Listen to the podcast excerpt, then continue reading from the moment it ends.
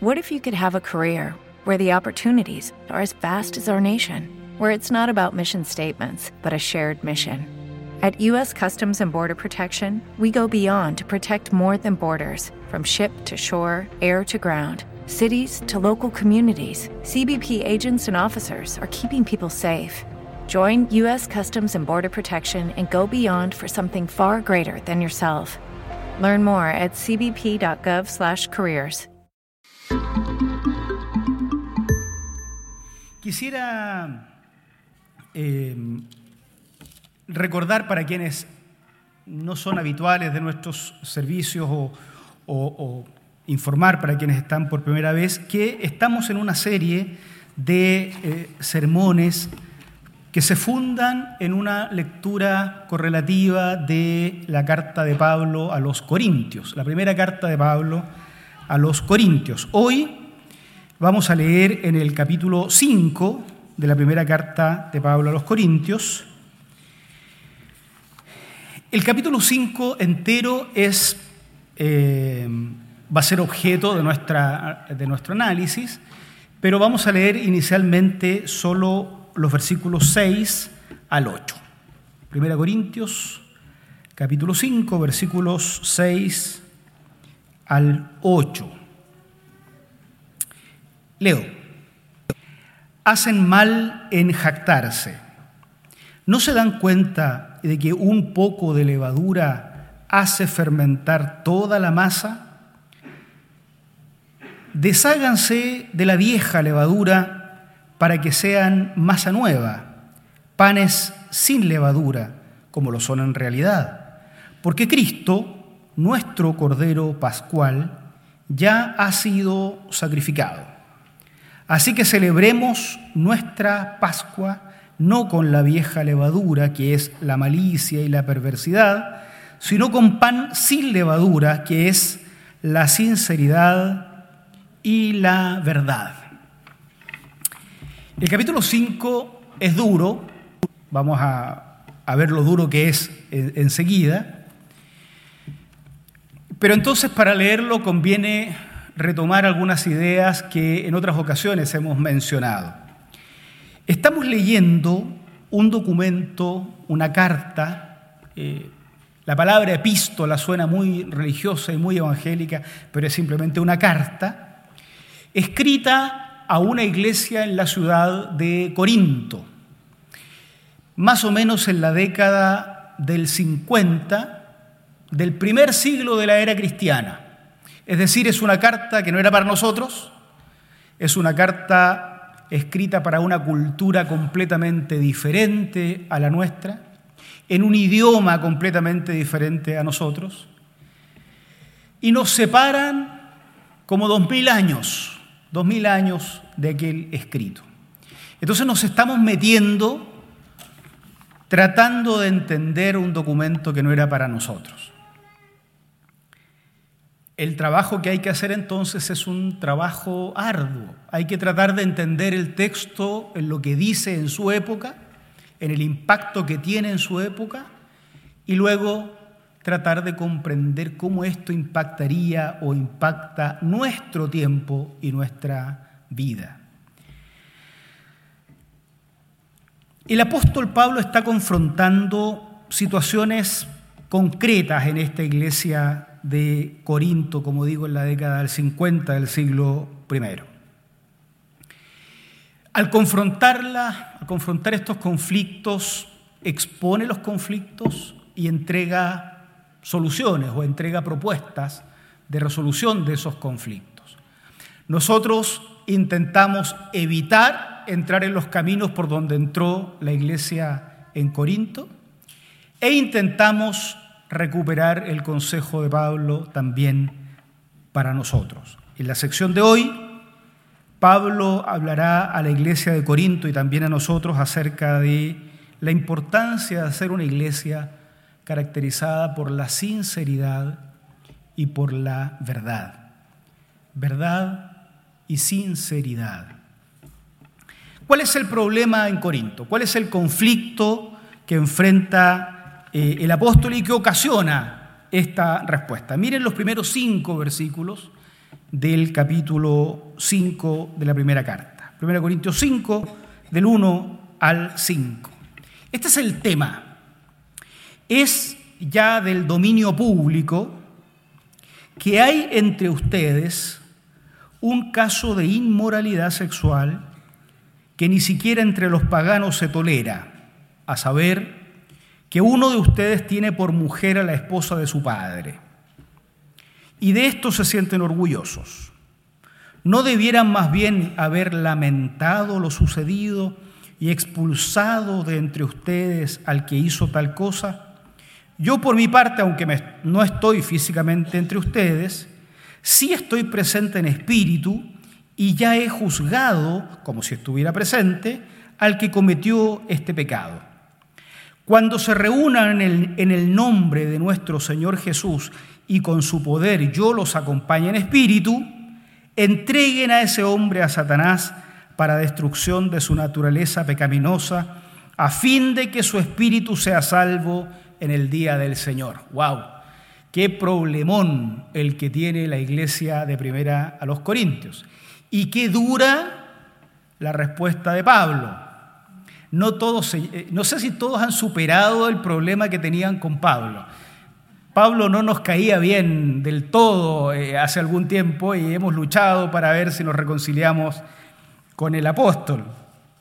Pero acá muestra una faceta dura, Vamos a tratar de desmenuzar este tema.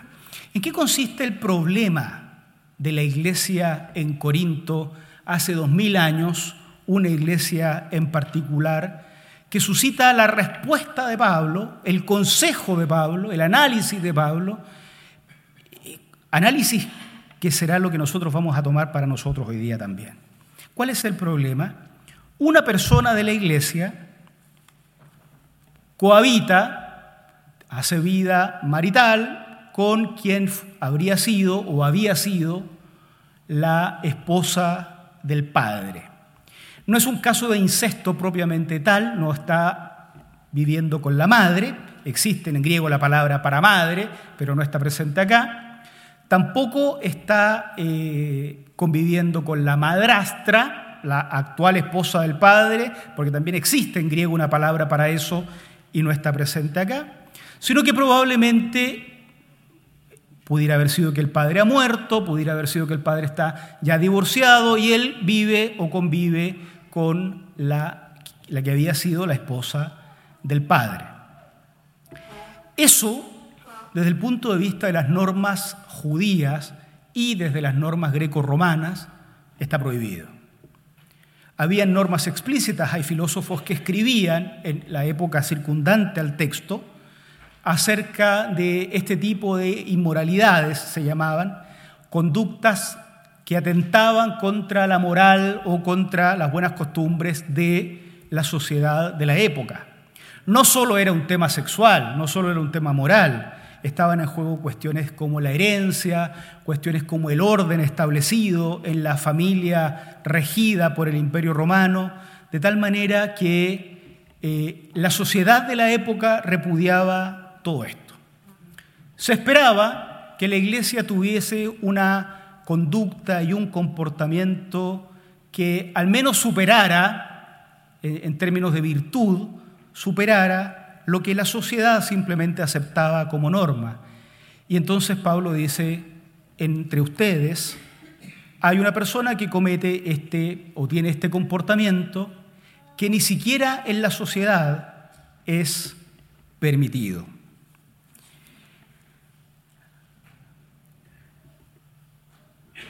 Los Corintios, ya hemos venido trabajando durante cinco capítulos, eran una iglesia especial. Desde el mismo capítulo 1 nos encontramos con que los corintios tenían un concepto de sí mismo que era superior al que Pablo tenía de ellos. Ellos se creían demasiado sabios para Pablo, se creían demasiado inteligentes, consideraban que Pablo era demasiado popular probablemente en su discurso. Querrían algo más sabio, más inteligente. Lo de la cruz, ¿se acuerdan? Le parecía un poco grotesco. ¿Cómo van a andar hablando que el, Hijo de Dios muere clavado en una cruz? Es algo grotesco. Entonces mejor toman caminos más inteligentes, más sabios. Estos corintios, una iglesia como bien podríamos ser nosotros, la primera iglesia de Santiago, o alguna iglesia de los hermanos que nos están escuchando, con todo lo sabio que se creían, con todo lo inteligentes que se creían, con toda la autoevaluación que hacían de sí mismos, abrazaban prácticas, toleraban prácticas que ni siquiera en los estándares éticos de la sociedad de su entorno, respecto de la cual debían ser superiores, se toleraban. Otra vez Pablo va a insinuar más adelante, se dan cuenta que no eran tan sabios como pensaban ser. Esta es la iglesia en Corinto y este es el problema eh, inicial que suscita esta respuesta que Pablo da en esta sección. ¿Cómo lo resuelve Pablo? Se enoja muchísimo. Se enoja muchísimo y dice unas frases que tenemos que explicar, porque si no, no vamos a entender de qué está hablando. Entréguenlo a Satanás. ¿Cuántos evangélicos hemos leído esto toda la vida, no? Bueno, no tengan esperanza de que yo voy a resolver el problema. Por dos mil años los comentaristas han intentado explicar qué significa esto de entregarlo a Satanás. No es una cosa mágica, no es que lo echó en un caldero o algo por el estilo, como uno imagina que funciona Satanás o algo por el estilo, ¿no? Parece ser que esta es una frase idiomática, una frase técnica. Pablo usa solo en dos ocasiones esta misma frase, aquí, en 1 Corintios, y en las cartas a Timoteo, para referirse a una cuestión muy simple, expulsar a esa persona de la iglesia. La expulsión de las iglesias cristianas siempre ha existido. En el mundo católico a veces esto se ha llamado excomunión, en el mundo protestante suele llamarse expulsión de la comunidad y siempre ha tenido razones de diferente tipo. Parece ser que esto de entregarlo a Satanás es simplemente una frase técnica para decir expúlsenlo de la iglesia, es decir, sáquenlo de la esfera de influencia de la comunidad de fe y déjenlo fuera de esa esfera de influencia y pónganlo en esa esfera de influencia donde Satanás verá, por decirlo de alguna manera. Pero luego dice, expúlsenlo y entréguenlo a Satanás para destrucción de la carne, a fin de que su espíritu sea salvo. Esa es otra frase respecto de la cual los especialistas han debatido por dos mil años. Todos podemos leer la Biblia y sin embargo no es tan fácil finalmente entender el sentido y por eso la lectura comunitaria es tan valiosa. Entregarlo para destrucción de la carne probablemente simplemente significa para que esa naturaleza pecaminosa se machaque lo suficiente para que se someta a Jesucristo. Recuerden que la palabra carne en la Biblia, en el Corintio ha sido eh, en algunos casos traducida permanentemente como inmadurez.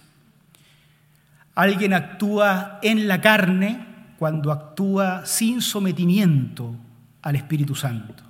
Alguien vive en la carne, esas son frases que usa Pablo, vive en la carne cuando vive sin que su vida esté sometida a la dirección del Espíritu del Señor. La carne domina nuestras vidas cuando no nos sometemos al Espíritu del Señor. Carne y espíritu para Pablo no son simplemente cuestiones físicas, ¿no? No es que la carne sea el mucho peso o el menos peso, no es eso. Carne tiene que ver con aquello que nos domina cuando no nos domina el Espíritu del Señor. Entréguenlo a Satanás, expúlsenlo de la iglesia para que la carne tan poderosa en su vida en este tiempo se destruya y en esa destrucción de la carne su espíritu sea salvo. Pablo tiene serios problemas con la carne en los corintios. O dicho al revés, los corintios tienen serios problemas con su carne, con su carnalidad, con su falta de sometimiento a la dirección del Espíritu Santo. Y eso va a ser tematizado permanentemente a lo largo de todo el libro y nos vamos a encontrar con eso siempre. Y en cuanto Pablo empieza a hablar de esto, nosotros empezamos a pensar, uy, ¿y cómo estamos nosotros? ¿Qué tan sometidos estamos nosotros al Espíritu del Señor? ¿O qué tan sometidos estamos nosotros a nuestro propio dominio, a nuestro propio ego, a nuestro propio orgullo, a nuestra propia adoración. Bueno, ese es el problema en Corinto. Una persona que tiene un comportamiento que ni siquiera dentro de los estándares éticos de la sociedad se tolera, pero que la iglesia parece ni siquiera tomar en cuenta. La iglesia está ciega frente a este comportamiento y probablemente sea porque esa persona vive en la carne, por usar la palabra Paulina, pero seguramente la iglesia también evalúa las cosas, ya lo ha dicho antes, carnalmente. Por eso eso no es un problema para la iglesia, aun cuando para el resto de la sociedad sí lo es. Pero lo peor de todo está en el versículo 2. Miren ustedes. Y de esto se sienten orgullosos. No solamente se tolera un comportamiento escandaloso, no solo por una cuestión sexual, ya he dicho que se trata de algo que incluso dentro de los estándares no muy morales del mundo greco-romano era escandaloso, sino que además se sienten orgullosos. Esta es una iglesia que no solo tolera el pecado, sino que lo aplaude.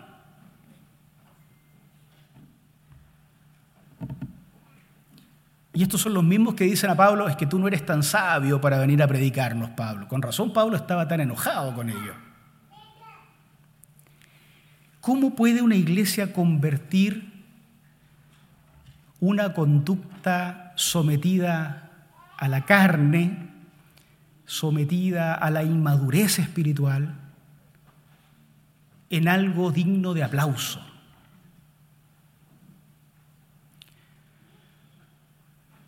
¿Cómo podríamos nosotros, la iglesia primera de Santiago, la iglesia de Providencia, los hermanos y hermanas, los pastores y pastoras, o los hermanos y hermanas que nos ven desde otros lugares, tener conductas carnales, no necesariamente esta de tener a la mujer del padre, conductas carnales de otro tipo, tolerarlas y más encima sentirnos orgullosos, jactarnos por lo carnales que somos. Probablemente habría que no ser muy consciente de lo carnales que estamos siendo para aplaudir nuestra carnalidad. ¿Cómo resuelve Pablo el tema? Viene en el versículo 6, eh, esto, esto fue lo que leímos al comienzo. Lo hace con amor. Es duro al comienzo, Pablo suele ser duro. Eh, hay cosas que lo enojan mucho a Pablo. A nosotros también, cosas que nos enojan mucho. Pero él es apóstol y nosotros no. Así que nosotros tenemos que desenojarnos rápido. Hacen mal en jactarse. Lo primero que hay que decirle a los corintios, lo que están haciendo está mal. No está bien, no importa cómo lo justifiquen, está mal. Hacen mal en sentirse orgullosos, en jactarse de lo que están haciendo. Hacen mal en tolerarlo, no se dan cuenta de que un poco de levadura hace fermentar toda la masa y entra en una metáfora ahora que es muy interesante. Yo no me las voy a dar de que me las sé. Yo he leído nomás de hacer pan. Pero algunos de ustedes que saben más que yo lo disfrutarán mejor. ¿No se dan cuenta de que un poco de levadura hace fermentar toda la masa? Un poco. Eidis, ¿cuánto era? Cinco gramos de levadura para un kilo. Un poco de levadura hace fermentar toda la masa. Desháganse de la vieja levadura para que sean masa nueva. Panes sin levadura, como lo son en realidad. Porque Cristo, nuestro Cordero Pascual, voy a explicar esto porque esto es chino, probablemente para quienes no han leído esta historia antigua, Cristo, nuestro Cordero Pascual, ya ha sido sacrificado. Así que celebremos nuestra Pascua no con la vieja levadura, que es la malicia y la perversidad, sino con pan sin levadura, que es la sinceridad y la verdad. Pablo usa el ejemplo de una fiesta judía que existía en su época y existía desde bien antiguo. El pueblo de Israel en su historia había sido liberado de la esclavitud en Egipto. Y la salida de Egipto se conmemoraba cada año con una fiesta, había tres fiestas anuales, pero una fiesta que consistía en comer durante siete días panes sin levadura. Esa fiesta terminaba con eh, la muerte de un cordero que se sacrificaba como representando al sacrificio de todo el resto del pueblo. Es decir, para que el pueblo no muriera, ese cordero moría en representación de todo el pueblo. Y eso se hacía hacia el final de una fiesta de eh, siete días sin comer, o comiendo pan sin levadura. La prohibición era muy estricta. No debía haber levadura en la casa, en ningún lado. No debía haber levadura en la casa de los esclavos, en la casa de los sirvientes, no debía haber levadura en toda la propiedad. Que no se encuentre levadura era el mandamiento. Parece que la idea de fondo era recordar que cuando tuvieron que salir de Egipto, tuvieron que salir tan apurados que el pan que llevaban no alcanzó a leudar, entonces la ceremonia incluía eh, este, esta forma. Con el tiempo la levadura se convirtió en símbolo de aquello que contamina. Jesús hablaba de la levadura de los fariseos, como queriendo decir, no dejen que los envenenen con esto. Un ejemplo más chileno sería la manzana podrida que pudre todo el, el cajón. Saquen la manzana podrida de ahí, diría uno. Levadura que hace que con solo un poquito toda la masa termine leudada o contaminada. Se tiene que eliminar la levadura de la iglesia. Ese es el consejo de Pablo. En primera instancia, esa persona. Pero luego parece que Pablo ya no está hablando de la persona, sino está hablando de algo mucho más profundo y más espiritual algo que afecta a toda la iglesia y a todas las personas de la iglesia y que llega hasta nuestros días.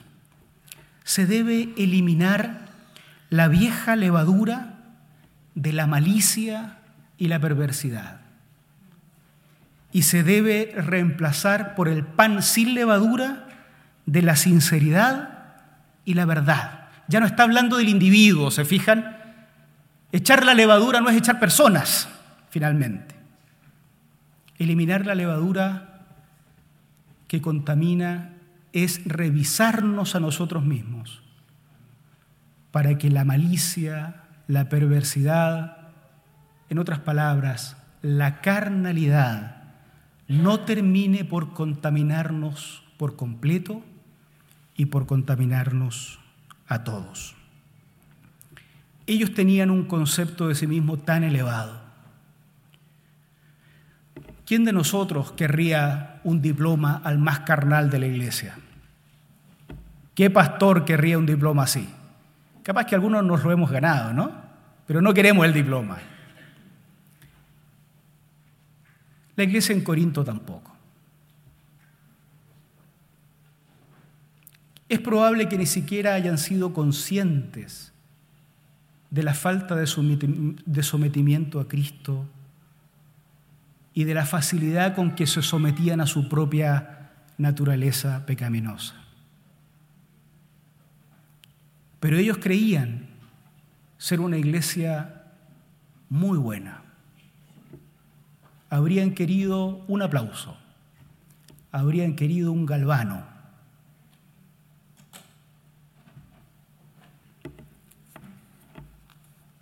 Sin embargo, son llamados, y nosotros también, a purgar esa levadura que puede terminar contaminando a todos nosotros, pero también a toda una iglesia.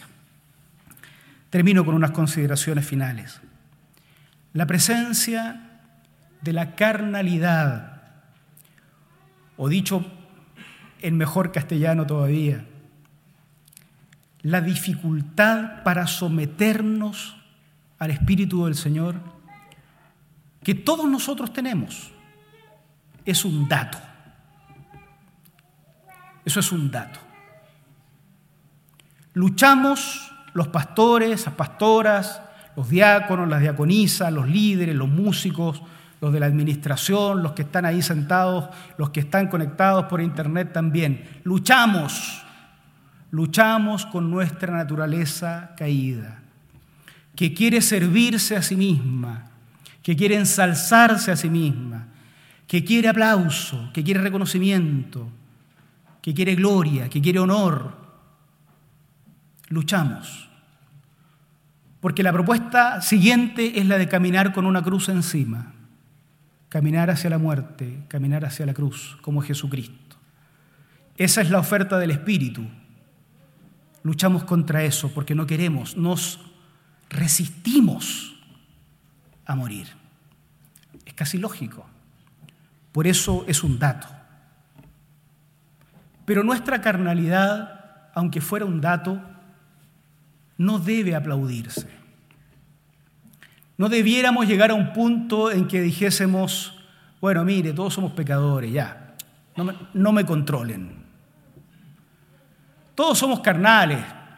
Aguanten mi carnalidad, protéjanme. Además soy hijo ilustre de tal o cual iglesia. Aguántenmela. A veces he pensado por qué una iglesia como Corinto habrá protegido a ese personaje que hasta desde el punto de vista de la sociedad romana tenía mal testimonio. ¿Qué tan importante era dentro de la iglesia? No sabemos. Bueno, nuestra carnalidad también nos hace ese, ese juego, pero no debe ser tolerado. Fíjense que como la levadura puede leudar toda la masa, nuestra falta de sometimiento al espíritu o nuestra carnalidad también puede contaminarlo todo. La prédica puede hacerse desde la carnalidad. El canto puede hacerse desde la carnalidad. La administración de la iglesia puede hacerse desde la carnalidad. Todo lo que hacemos puede hacerse desde una falta de sometimiento al Espíritu del Señor. Todo, la construcción, todo, todo lo que hace la iglesia. O puede hacerse en sometimiento al Espíritu del Señor. Por eso a Pablo le preocupa mucho que se tolere esto, porque esta iglesia tan sabia como era no era consciente de que la tolerancia de aquello tarde o temprano terminaría afectando la totalidad del comportamiento de la iglesia en Corinto, que ya tenía sus problemas. Pero si esto no se detectaba y frenaba a tiempo, todo podría dañarse.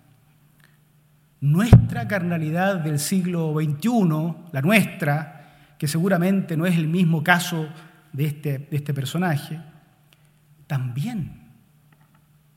Si somos autocomplacientes con nuestra falta de sometimiento al Señor, todos los ministerios en los que participemos, todos, podrían terminar siendo realizados sin sometimiento al Señor.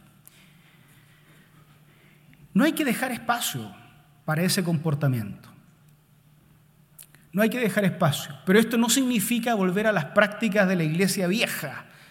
De la iglesia vieja me refiero no a la iglesia antigua, me refiero a esa iglesia que perseguía personas, que tenía ojos por todos lados a ver quién cometía un error para castigarlo rápidamente y someterlo a algún proceso administrativo disciplinario. No, eso nunca resolvió la carnalidad de la iglesia. Nunca. Debemos ser vigilantes en el sentido de ofrecer espacios para someter nuestras vidas al Señor, por un lado. Y por otro lado,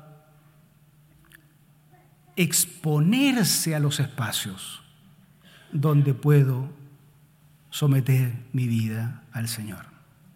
No sirve de nada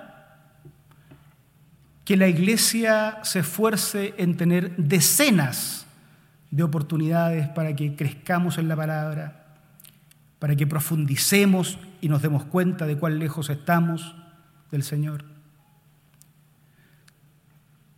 Si no nos exponemos a esos espacios, debemos exponernos. Esa es la forma de purgar la vieja levadura. ¿Cuál sería la forma incorrecta? que un grupo de iluminados nos paremos aquí adelante y empecemos a decirle a los hermanos que consideramos carnales que salgan de acá. Porque entonces otros iluminados se pararían y nos dirían a nosotros que salgamos de acá. No, sería un error. La forma de purgar la levadura carnal es que nos expongamos a los espacios en que el Señor puede hacernos crecer que los creemos como iglesia. Más y mejores espacios. Las pastorales, los jóvenes tienen que trabajar creando espacios para que la palabra del Señor se profundice. Las mujeres tienen que trabajar creando espacios de reflexión profunda. Las pastorales de música, los ministerios, las predicaciones, la educación cristiana, la enseñanza. Debemos generar espacios amplios abundantes. Pero luego de generar los espacios debemos exponernos a esos espacios, porque son espacios creados por la iglesia en que podemos,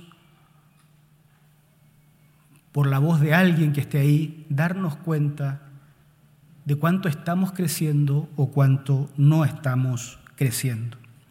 A esto es a lo que la semana pasada llamábamos la faz interior de la misión de la iglesia. Hablábamos de la doble faz. La iglesia tiene una misión hacia afuera de anunciar la excelencia del Señor, pero tiene una misión hacia adentro que es la de reflexionar respecto de qué tan excelentes somos nosotros. No se anuncia la excelencia desde la mediocridad. Entonces la faz que mira hacia el interior en la misión cristiana es la que nos permite preguntarnos si no será que la levadura lleva mucho ya leudándonos, si a lo mejor también nosotros tenemos una falta de sometimiento al Espíritu del Señor, en cuyo caso seríamos carnales y la carne tendría que ser destruida, como dice el apóstol. Seguro entre nosotros no tenemos estos mismos casos, pero también luchamos con la carne. Pablo termina con una frase en el versículo 8 con la que yo también quiero terminar. 5.8. Así que celebremos nuestra Pascua. La fe cristiana se apropia de la historia del pueblo de Israel y lo aplica a su experiencia espiritual. Como ellos fueron liberados de Egipto el cristiano es liberado del poder del pecado. El cristiano es liberado de la perdición eterna. El creyente es liberado de la condenación. Tiene que ser liberado de la culpa también de aquella condenación. Celebremos nuestra Pascua. Celebremos que fuimos rescatados, pero no con la vieja levadura. No desde una naturaleza sometida al pecado, no desde la autoglorificación, no desde aquello que nos pide nuestra carne, eh, en el sentido paulino, nuestro orgullo, nuestra vanagloria, no desde la vieja levadura que es malicia, que es perversidad. Hay malicia a veces en la iglesia, hay perversidad también, sino con el pan sin levadura. Y este pan sin levadura es la sinceridad y la verdad. Una iglesia que vive en verdad tiene los ojos abiertos y no le llama bueno a lo malo ni malo a lo bueno. Una iglesia que vive en verdad es capaz de reconocer cuando la carne, cuando nuestra falta de sometimiento al Señor nos domina.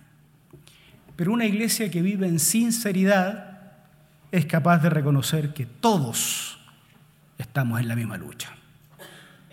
Sinceridad y verdad nos permiten convivir en paz, hermanos, hermanas. La verdad nos hace reconocer que luchamos con la carne. La, sinceridad nos hace reconocer que todos luchamos con la carne. Y por tanto todos estamos en este proceso de expulsar la vieja levadura de nosotros no expulsando personas, si no es necesario. Existe la disciplina en la iglesia, pero casi nunca es necesario llegar a eso, sino expulsar de nosotros esa falta de sometimiento que Pablo denomina carne. Que el Señor nos bendiga. Oramos. Pónganse ustedes de pie y oremos al Señor. Luego vamos a terminar cantando. Gracias por este tiempo, Señor, por la posibilidad de compartir este momento de canto, de adoración, de reflexión bíblica. Gracias por el culto, gracias por la iglesia. Nuestra sociedad requiere que seamos una iglesia, Señor, de la cual tú te sirvas poderosamente. Y queremos serlo. Estamos dispuestos, pero conoces muy bien que como la iglesia en Corinto, tal vez con otro tipo de carnalidades, también nosotros luchamos con nuestras, nuestra naturaleza caída que siempre tiende a separarse de ti. Con esta sinceridad y con esta verdad vamos a tu altar sin ocultar lo que somos, esperando misericordia, pero apelando también al poder de tu Espíritu Santo, para que nos transformes en hombres y mujeres que realmente seamos portadores de la buena noticia que nuestra sociedad necesita. Oramos en el nombre de Cristo Jesús. Amén. Amén. What if you could have a career where the opportunities are as vast as our nation, where it's not about mission statements, but a shared mission? At U.S. Customs and Border Protection, we go beyond to protect more than borders from ship to shore, air to ground cities to local communities, CBP agents and officers are keeping people safe. Join U.S. Customs and Border Protection and go beyond for something far greater than yourself. Learn more at cbp.gov/careers.